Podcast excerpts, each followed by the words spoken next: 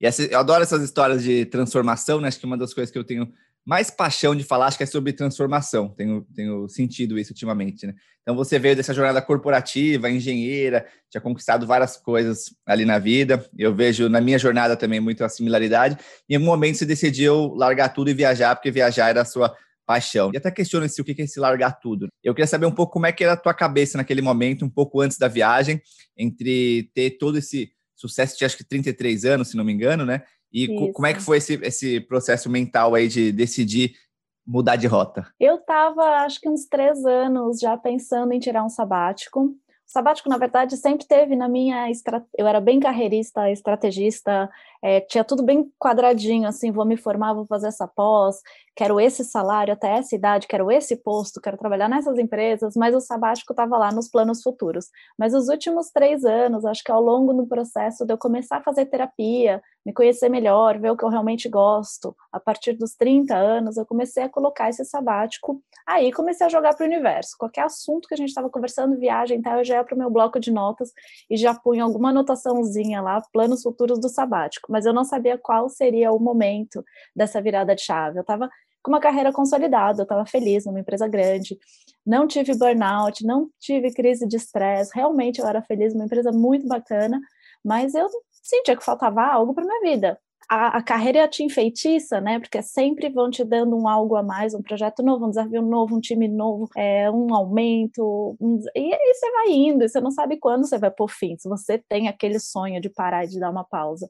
Mas para mim, esse grande momento de pausa foi numa palestra do Mário Sérgio Cortella, quando ele falou essa palavra pneuma, é, do grego, que ela significa alma, espírito, ela também pode ser traduzida como prana, é, enfim, diversas línguas a gente consegue achar essa definição dessa, dessa vida, de encher o peito, assim, de estar feliz onde você está. E eu não estava sentindo aquilo, eu não sentia mais naquela minha rotina de acordar São Paulo e trabalhar, voltar, esquentar uma comida no micro-ondas. Eu falava, pô, não estou sentindo. Então, acho que foi naquela palestra, assim, que me deu o clique. Eu falei, vai ter que ser agora, vai ter que ser esse ano. E aí comecei a programar, programar, programar, programar, até que eu consegui é, me desvincular da empresa e colocar todo o plano em prática, mas com medo, não fui muito estruturada, não. Começo não tem, medo. Tem, tem medo mesmo, não tem jeito, né?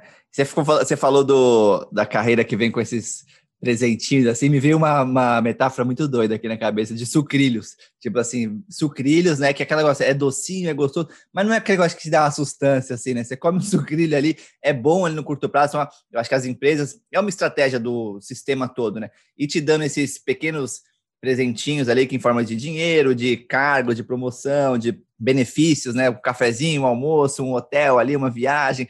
E aí você fica no sistema, parece que você tem mais a perder, as pessoas ao seu redor parece que buscam aquilo, então cria-se um sistema ilusório ali que é muito difícil sair, principalmente quando você está ganhando, né? Quando você está vencendo nesse sistema, né? Você está avançando na carreira, então sair disso, né? Não tem como ir sem medo, né? Acho que o medo ele é essencial mesmo, né? Para pelo menos se questionar, né? Porque se você fosse sem medo, não, não teria tanta gente fazendo, né? Nem a carreira, e acho que assim, sair de, de uma carreira sem medo não tem como, né? E como é que você fez para lidar com esse medo, Marina? Como é que, que, que te virou, você falou de virar a chave, né? Você foi com medo mesmo, mas você tinha algum, alguma coisa que você falava para você mesmo, ou alguma prática, ou algum conteúdo mais que você leu que te ajudou nessa transição aí? Eu, eu acreditava que tudo ia dar certo, eu sempre pensei muito positivo na minha vida, e eu aprendi, principalmente na viagem, na volta ao mundo, assim, a ouvir muito a minha intuição. Então, tem medo que é o medo irreal, que é o medo das pessoas, as pessoas vão te contar histórias, que vão te deixar com medo, coisas que nunca aconteceram com você. Esse medo irreal eu aprendi a separar do que é um medo real, do que é um medo que eu deveria me preocupar. Então, quando, eu, quando eu escolhi meu primeiro destino Índia, que já era um bem assustador para uma mulher viajando sozinha, e escutava muitas histórias de que a Índia é perigoso mulher sozinha, que não pode pegar metrô porque é muito homem junto. Também não pode pegar táxi porque você pode sofrer um sequestro. Eu falava, mas é para pegar táxi ou é para pegar metrô?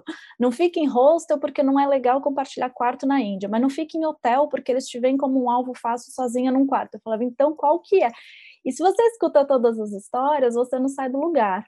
Então eu aprendi a filtrar o que eu queria ouvir, a escutar as histórias que que me fizessem bem e que fossem me colocar para frente e a não pensar muito. Então foi chegando o dia da viagem, eu acho que eu estava tão assim, eu estava feliz de estar me despedindo de São Paulo, mas eu também estava tão atarefada, eu pus minhas coisas para vender, apartamento para alugar, me desfiz de um armário inteiro fazendo bazar e doações, me despedi de várias turmas e família.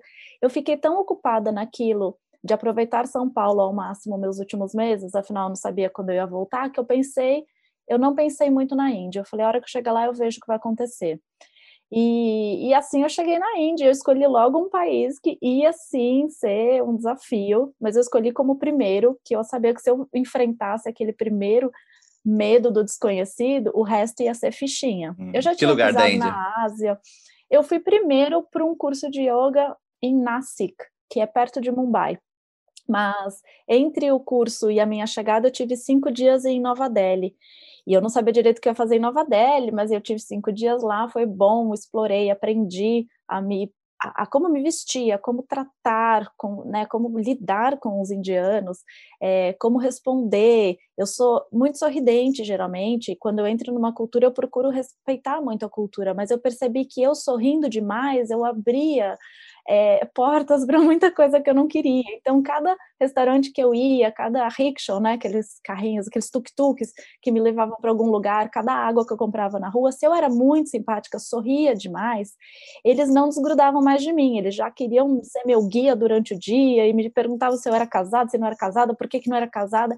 Então, eu abria muitas portas, assim. Daí, logo nesses primeiros cinco dias, eu fui aprendendo que a cultura indiana, é, para uma mulher sozinha, eu tenho que estar um pouco mais protegida. Então, aprendi a cobrir ombros, respeitando a cultura, a cobrir os joelhos, a falar um pouco menos. Às vezes eu tinha que inventar aí um marido trabalhando a negócios para também conseguir despistar, porque senão ia ter sempre alguém comigo o dia inteiro querendo ser meu guia turístico ou algum tipo de assédio mesmo. Mas foi tranquilo. Acabou que eu fiquei entre idas e vindas na Índia, eu passei seis meses. Demais, a Índia é demais. Né? A galera fala amo e odeio, eu também amo. Acho que tem essas questões todas que que você colocou, Não, e outras questões também, né? Lixo, barulho, principalmente em Delhi, né? em Mumbai, nesses lugares grandes, mas as cidades pequenas, eu passei a maior parte do tempo em Rishikesh, fiquei dois meses lá, mas também a Índia, para mim, eu amo e tenho muitas saudades, mas é isso, tem que tá ligeiro, tem que tomar cuidado, tem que prestar atenção, igual aqui, né? Você vai no Brasil, você vai viajar, você tem que estar atento com os costumes locais, né? Você não é exatamente igual ali, mas cada lugar você tem que ficar atento aí. Exato, e aí, Marina. Sempre Uhum. Sempre com respeito e respeito à cultura local e atenção. É entender que ambiente você está e se adaptar. Acho que o principal é a adaptação a cada país que a gente pisa.